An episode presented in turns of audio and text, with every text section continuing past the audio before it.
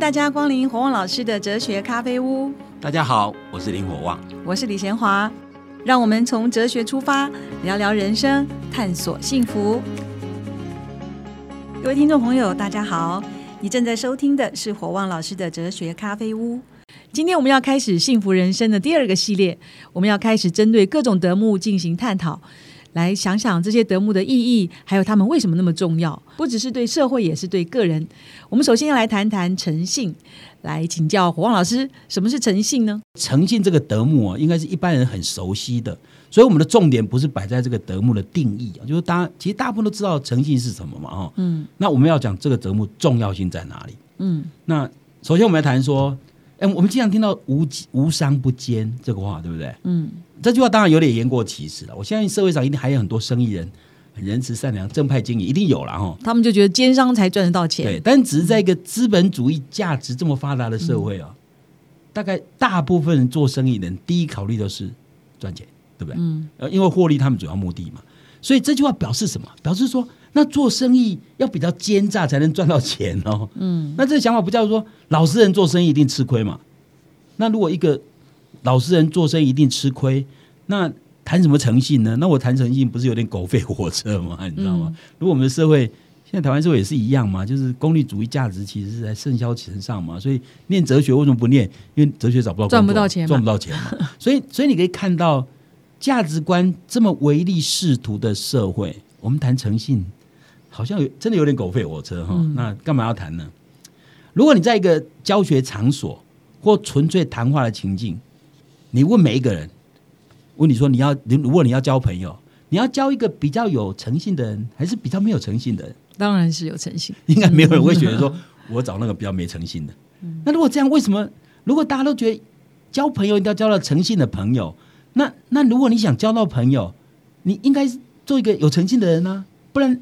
不然你怎么交到朋友？嗯，因为你你要交有诚信的朋友，别人也要交有诚信的朋友啊。嗯，那那这样讲，应该每个人都有诚信才对啊。那怎么可能社会上好像要找到真的很诚信的人，还还还蛮少的哈？或者不能说蛮少的，大概就是还没有那么容易。你可以看到生意界里面、政治领域，你看到很多领域里面，你都觉得说人跟人交往其实都是利益交换嘛，哈，很少真心的朋友。所以所以有人认识几千个人。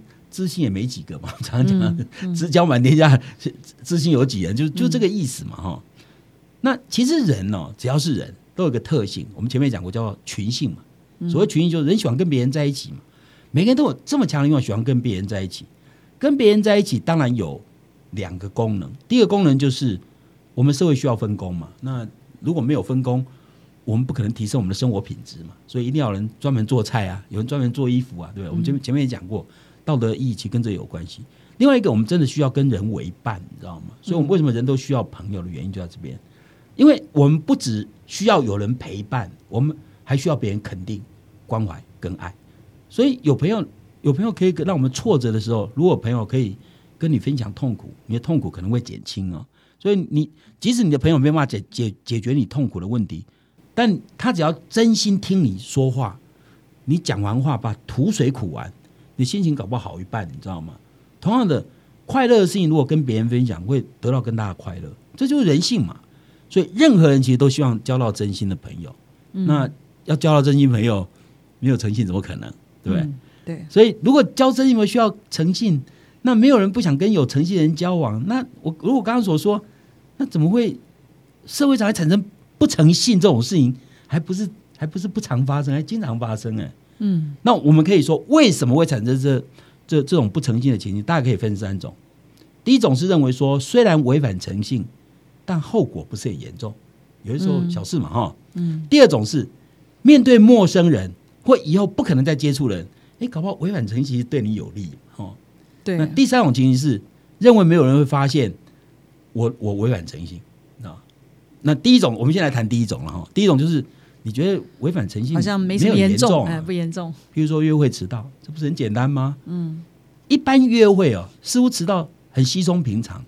如果跟朋友约好十点钟在火车站见面，一起去一起去逛逛百货公司，晚十点到，其实就是违反诚信。但是不是很多人在乎这种情况的诚信啊？对不对？所以好像这不是很重要的事情嘛？迟到几分钟也没什么很大的恶果嘛。啊，最多让朋友多等几分钟嘛，啊，到时候就说对不起嘛，就没事了嘛，哈。嗯，那对于这种一般无关紧要的约会啊，偶尔迟到应该是可以理解的。但你想想看，如果经常迟到了？嗯，比如说一个爱迟到的人，多半是多半是想占别人便宜，因为他也不想花时间等别人嘛，所以晚到一点到了就一起去做事嘛，对不对？嗯那别人等他，而不是他等别人，这不是很精明的做法吗？但如果一个人经常如此，你觉得别人发现你这样的习惯，以后跟你约会会怎样？他又不想当傻瓜晚晚到，对啊，他要采取同样的策略啊，这样结果会造成恶性循环的、嗯，如果你知道对方会迟到半小时，你下次就迟到四十五分钟。嗯，他发现你迟到四十五分钟，他下次迟到一个小时。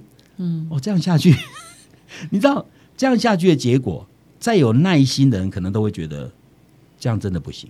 就可是我碰到就是说，他说迟到十五分钟有什么好生气的？我那时候说十五分钟，那他说十五分钟大家都可以理解，这个标准会不会不同？我的意思说，如果有人说迟到十五分钟没有关系，那会不会有人讲，那我就迟到二十分钟，对不对？那我干嘛要多等你十五分钟呢？你如果每次跟我约会都迟到十五分钟，那我下一次知道我二十分钟，二十分钟以后再来。嗯，你只多等我五分钟而已啊！我以前都等你十五分钟，哎，这样会不会下去越来越糟糕？还是你说我们绝对不能超过十五分钟？那是不是以后大家都是约会时间就晚十五分钟到？嗯，那这样这样这样的这样的有意义吗？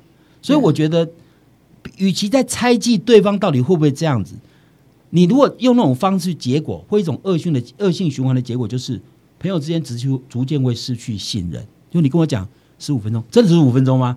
还是我觉得哦，你可能会二十分钟哦。所以后来就不约了，对，嗯，所以即使像是约会这种约会迟到这种无关紧要的事，在等人的时候，大概没有人心情会很好了。嗯，迟到越久，朋友的心情越不好。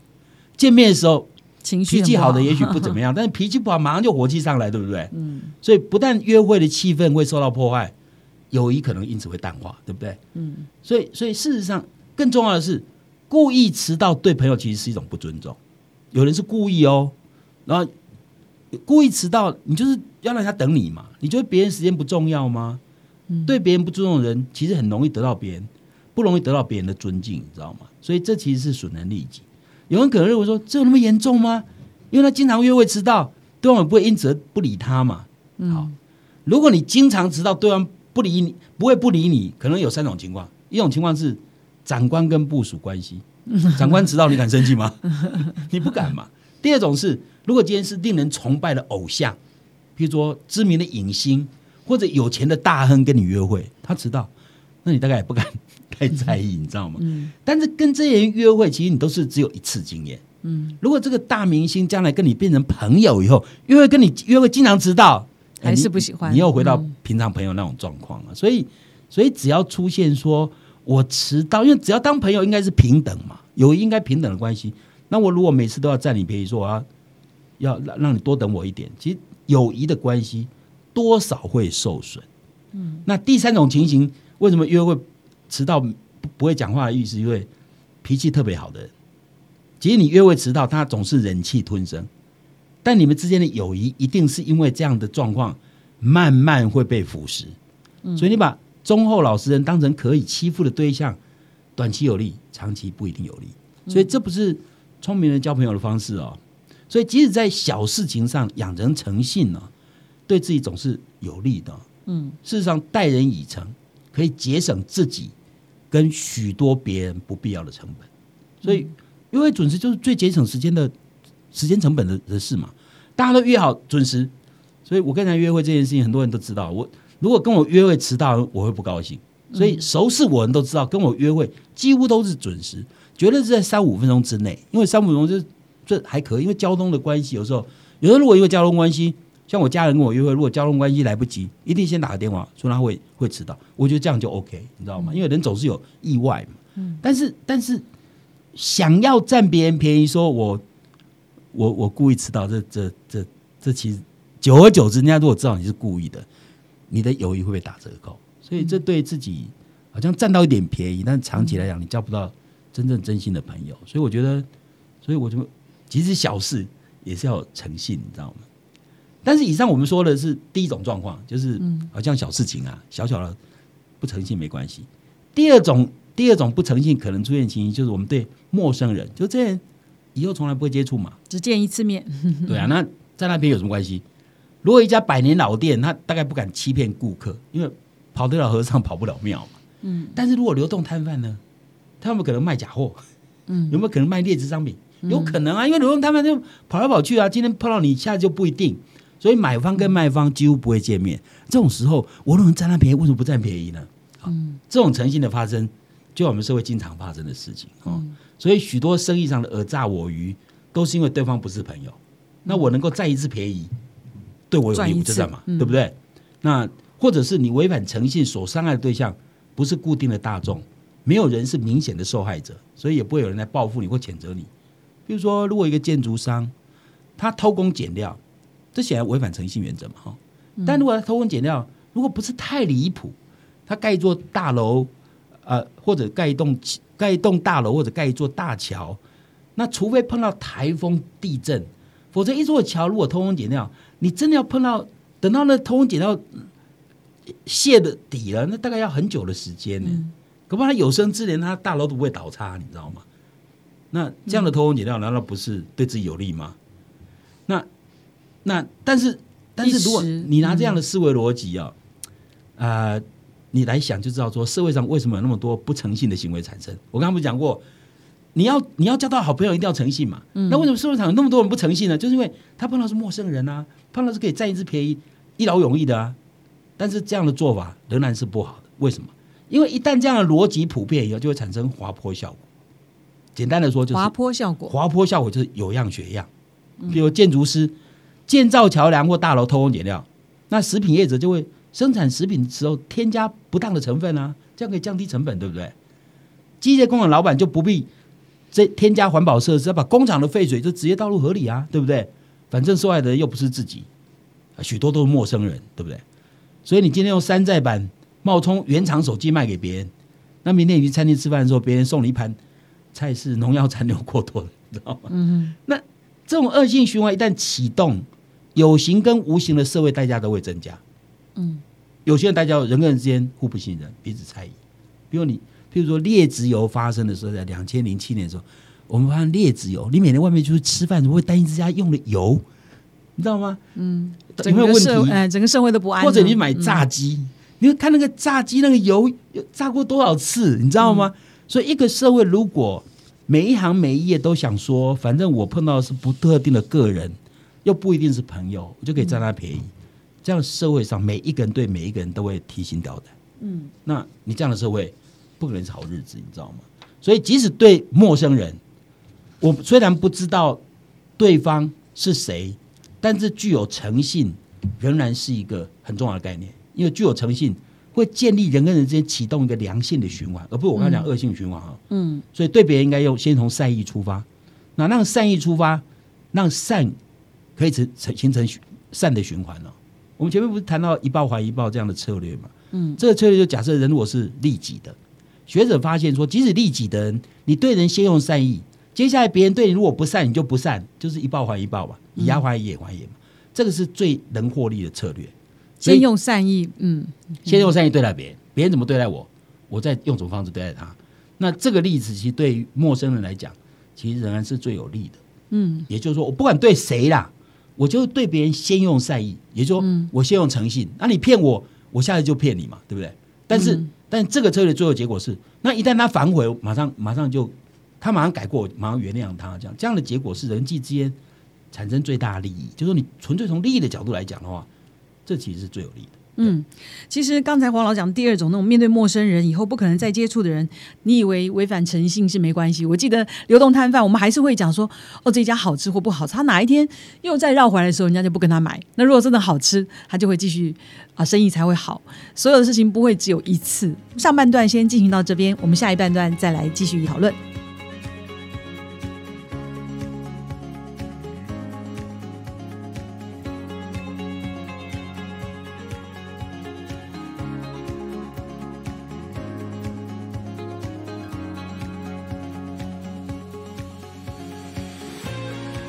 欢迎再次回到火旺老师的哲学咖啡屋。我们今天是幸福人生的第二个系列，我们要讲的是诚信。有一些人为什么还是会不不守诚信呢？我们上半来讲了两种，一种呢就是他觉得不重要、不严重；第二种呢就是反正才是陌生人嘛。那这一点是不是黄老师在我们给我们补充一下？我刚刚讲第二种会产生不诚信的原因，我我其实一开始就讲到说，如果我们要交朋友，一定要需要交诚信的人，对不对？可是社会上还是很多不诚信的事情嘛。那讲主要是一个觉得。有些诚不诚信不是很重要，就一般约会嘛哈。第二个就谈到说，如果你面对的是陌生人，你如果占他便宜，你会得到好处，你将来不会再碰到他，也许你会这样做。那我刚刚要论证，我前面要论证的意思就是说，即使你碰到陌生人，您仍然要思考长远一点，才会知道说，其实用诚信对待对方，还是长久是比较有利的。嗯，我举我自己的亲身的一个例子哦，我在还没有从台大哲学系退休前，有一天呢，有一个陌生的中年妇女到我哲学系的办公室找我。他说他告他告诉我他现在经济状况很差，希望我给他一点钱。我就他说你怎么找上我的？他说他在电视节目谈话型节目看过我讲话，然后觉得我是一个好人，他要求我给他一万多块啊。嗯，那还强调说等他有了钱会还我。最后我给了他两万块，然后告诉他说有了钱也不必还我，你可以把这个钱哦拿去帮助别人这样。他但是他临走前我告诉他一句话，我说你可能骗我。但是我愿意让你骗一次。有朋友听到这个故事，就一定觉得说我我被骗了，你知道吗？嗯，我想他们猜测可能是正确的。我自己在当时早就知道他可能骗我，可是我毫不犹豫给了他钱。你觉得我很笨吗？结果当时这样想，我说如果他没有骗我，我这样做就帮助到一个真正需要帮助的人，而且两万块对我的价值可能等于他的十万块，知道吗？就说两万块，因为我们这种所得的人，两万块对那种低收入人其实。其实价值很高，你知道吗？如果他骗我，我损失的金钱对我的生活完全没有任何影响。两万块钱虽然不是小数目哦，但是我不会因为少了两万块我就减少幸福，你知道吗？嗯。更何况只有两万块，如果赌对了，就是做了一件善事嘛，对不对？嗯。啊，这是我很乐意做的事情。其实更重要的是，我要用善意对待一个完全不认识的人。当我提醒他说：“我知道你可能骗我的时候。”如果他真的骗我，他的良心有没有受到不小的冲击？你知道吗？因为我知道他没跟他讲说，你也有可能骗我，我就讲出来，我说你有可能骗我，但我让你骗一次哦，我相信他的良心会受到一定的冲击。可是他如果觉得说我骗一次可以拿到一一两万块，也值得啊。但我觉得我的意思说，我我还是相信人性有些基本的特质啊。就我跟我当他讲，我当我跟他讲说你有可能骗我的时候，我相信他的良心会受到不小的打击。如果他真的是要骗我的话，嗯哼，也许因为这样的冲击。可以挽救一点点可能要堕落的领悟，有可能了，你知道吗？嗯，那花两万块，如果这样绝对值得嘛？嗯，如果他冥冥顽不灵，继续骗人，那迟早有一天会东窗事发嘛？那他会得到应有的报应。所以我觉得，我并不是相信人性本善，但是我相信善意可以引发善意。嗯，所以其实一报还一报的策略，其实就在证明这个道理。所以我认为说，要建立一个比较重视诚信的社会，我认为必须先相信别人。只要这种信任不会涉及自己重大的冒险，所以我给他两万块，我不会给他二十万呢，对不对？所以我量力而为，我宁愿用两万块来激发一点善意，你知道吗？那我觉得，如果社会有人愿意在自己能力范围之内激发点善意，善意有有没有可能越来越多？嗯，我觉得是有可能的。那你如果不做，绝对不会嘛。大家都对别人提心吊胆，对于别人需要你帮助的时候，你完全。置之不理，那我觉得这其实这社会是冷漠，你知道吗？所以我宁愿花两万块创造一点善意，然后看能不能让社会的善意能够发芽，你知道吗？那从另外一个角度来讲，说我宁愿骗一次可以得到好处，或者是我我这个说谎就可以避免受罚，那为什么还要守信呢？如果今天承认错误反而被惩罚，说一个谎可以逃过一劫，那为什么不说谎呢？那我们可以从三个面向来处理这个问题啊。第一点哦，如果你今天犯了错，如果用不诚实的态度去面对，那就是错上加错，等于犯了两次错。一个人虽然犯错，还是遭到处罚，比如，比如一开始诚实跟爸妈讲，花瓶是我打破的，还是被打，还是被惩罚嘛？哈，那如果不讲说我不知道，可能一只猫跳过去哦，那那就不会被惩罚。那为什么不这样做呢？好，因为你这样做犯了两次错，一次错是你打破玻璃，打破花瓶。第二次错，你说是猫，不是你，你知道吗？这是两两次错误，对不对？那一个人认错虽然被惩罚，但这惩罚不是针对你认错这个行为，而是针对犯错所犯的错误。嗯，所以惩罚你是因为你打破玻打破瓶子，而不是说你认错这件事情惩罚你，不是。嗯。所以，所以认错应该被肯定，但是做错的部分还是要惩罚。因为如果犯了错，只要认错就可以免于惩罚，那以后犯错不是跟当吃饭一样吗？只要我认错，那就不痛不痒，认错就没事了。所以，适当的处罚还是必要的，因为适当处罚是要提醒他，你做的事情仍然是错的，以后不要再犯。也就是说，惩罚是为了惩罚能够学习你改过向善，否则犯同样错误，可能还会再犯了，你知道吗？所以惩罚不是惩罚你认错，那是第一点。第二点了，如果说谎只涉及自己利益，为什么要遭受惩罚？小张只是把口袋里的十块钱说成一千块啊，没有任何人利益会受到损害啊，为什么还是不应该说谎？为什么这类的说谎行为还要遭到道德的谴责？确实啊，小张其实基于虚荣心，让人家觉得说我家很有钱啊，所以我其实口袋里只有十块，我说我一千块啊，这只涉及自己嘛。但问题是，如果有一天他的谎言被拆穿呢？对，也对他就会失去信任哦。以后他说任何话，人家就说碰轰哦，你知道，可能产生质疑哦。那损失惨重，那这个对自己付出很大代价嘛。所以，即使一件只是涉及自己利益的说谎行为，一旦被朋友或者同学认定为不可靠，也许一时的影响不会很大，但长期可能影响很大。举个例子啊，欧洲曾经发生过这么一个真实的故事。在这个电子电子票证还没有出现的年代啊，有一个人留学欧洲，他在欧洲留学国搭火车的时候时常逃票，因为该国的大众运输系统都采取信任乘客的收费方式，就是乘客自己买票啊，嗯，自己投票啊，车站不设管理人员，只有偶尔的稽查，所以台票逃票被抓到的几率，他发现只有万分之三，所以这名聪明的留学生就开始逃票啊，因为被抓到几率很低嘛。几年后，他到到毕业以后去应征工作，每次都被拒绝。他最后一次被一家小公司拒绝，他实在忍不住询问这家公司的人事经理：为什么他明明有非常好的学历，有很棒的能力条件，公司就不用他？对方回答说：因为他们发现他曾经有三次火车逃票的记录，认定他缺乏诚信的品格，所以不愿意录录用他。因为作为留学生可以回回应说。哎，逃票是一件小事啊，我可以帮你们公司赚大钱呢。但人事经理一定会说，聘用一个有诚信问题的人，我们公司随时都在担心他会挪用或借用公款。嗯，所以如果你会让我们怀疑，我们我们是不是要另另外设立一个监督机制来监督你？这样我们公司是不是有额外额外的支出 付出？所以从一个人的一生的角度来看，维持诚信的原则其实是比较有利的。我觉讲是长远的哦，嗯，短期赚到好处，比如逃票，不容易。他他其实逃跑很多次啊，只被抓到两三次而已，嗯。但你要被抓到一次，你的信用可能就破产。哦，你你也许你抓到一次也没什么处罚，因为外国人也许觉得说你是外国留学生嘛，你你你被抓到一次，我可能原谅你嘛，嗯。但是两次呢，三次呢，人家觉得第一次可能会原谅你，你因为你不知道这个情形，对不对？但第二次这样，人家觉得你故意的，那你这样品格的人，公司怎么可能信任你？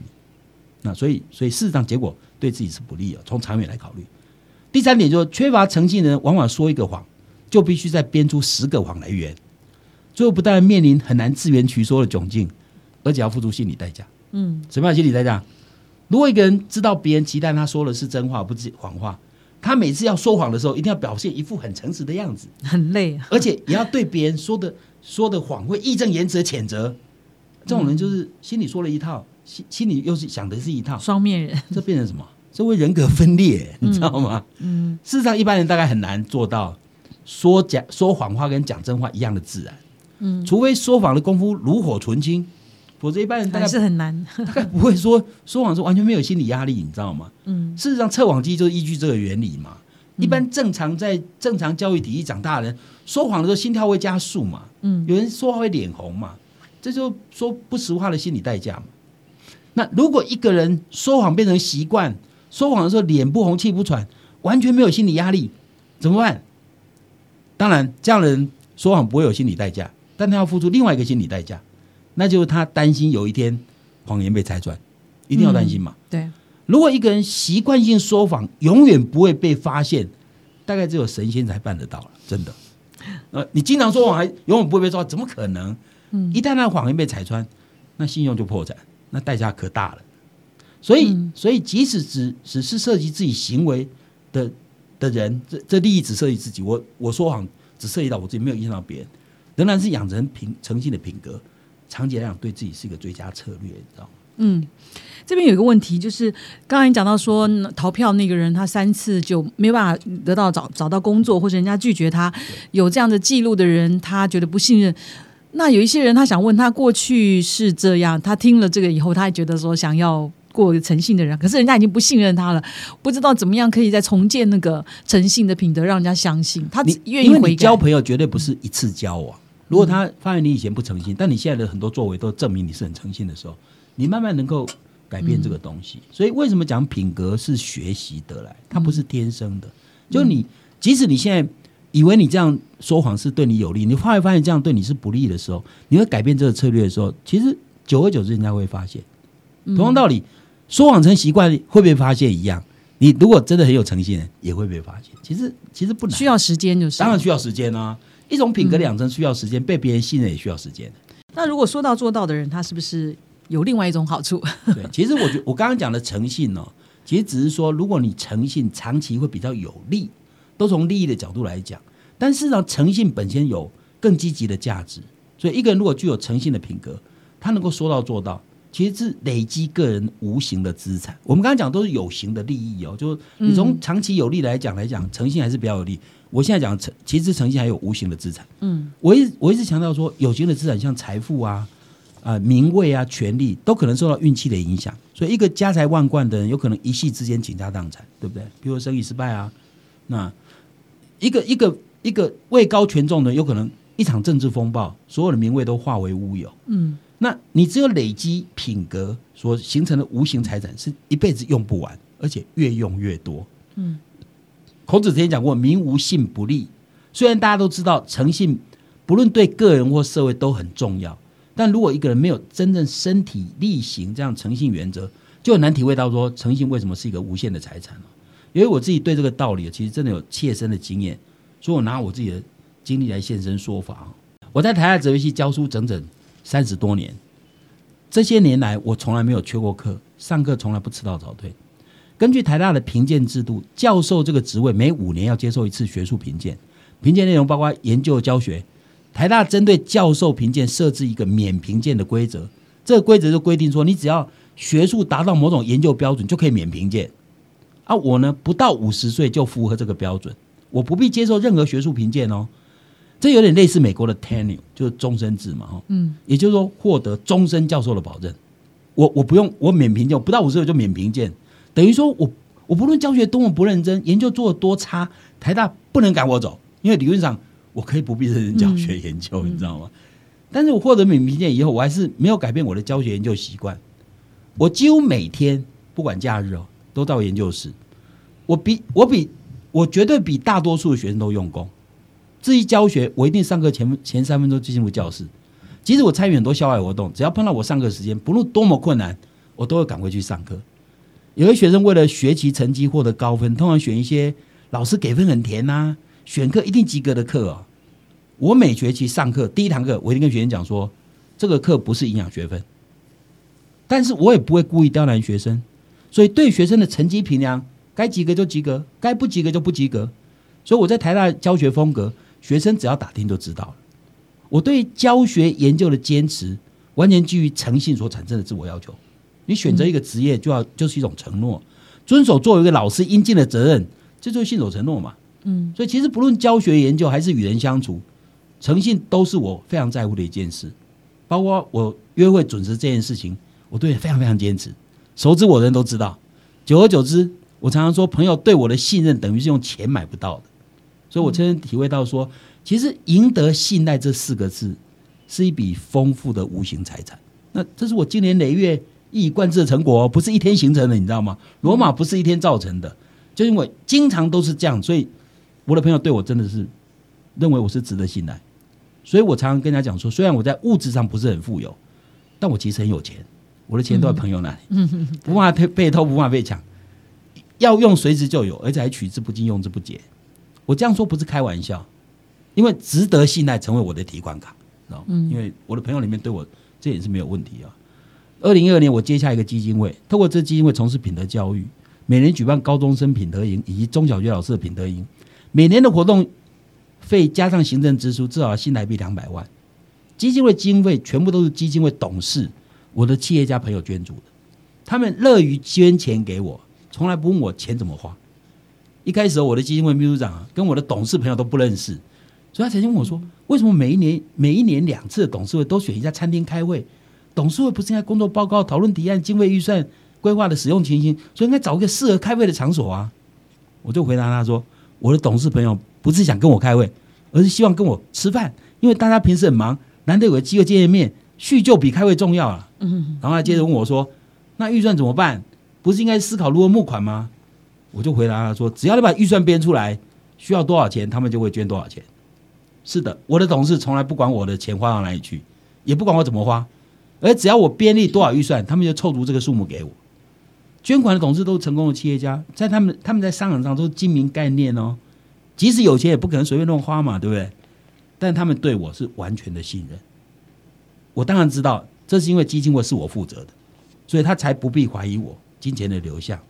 这种信任不是无形的财富吗？嗯，尤其二零一七年不幸过世的台泥公司董事长辜成云，他是我超过二十年的挚友。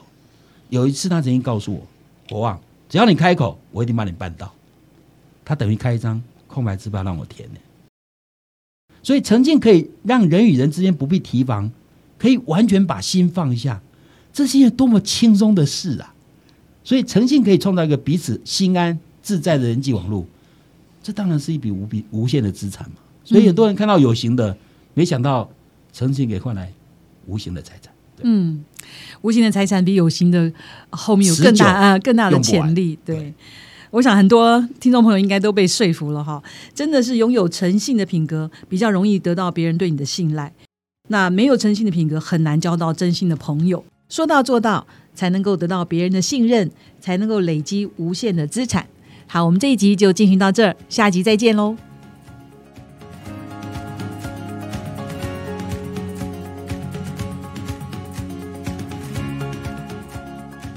我望老师哲学咖啡屋这个节目是由新生代基金会赞助，你可以到脸书留言提问，也可以到官网查询节目更多的内容。我们节目每个礼拜四都会更新，欢迎准时收听。今天节目就进行到这儿，我们下一集再会。拜拜。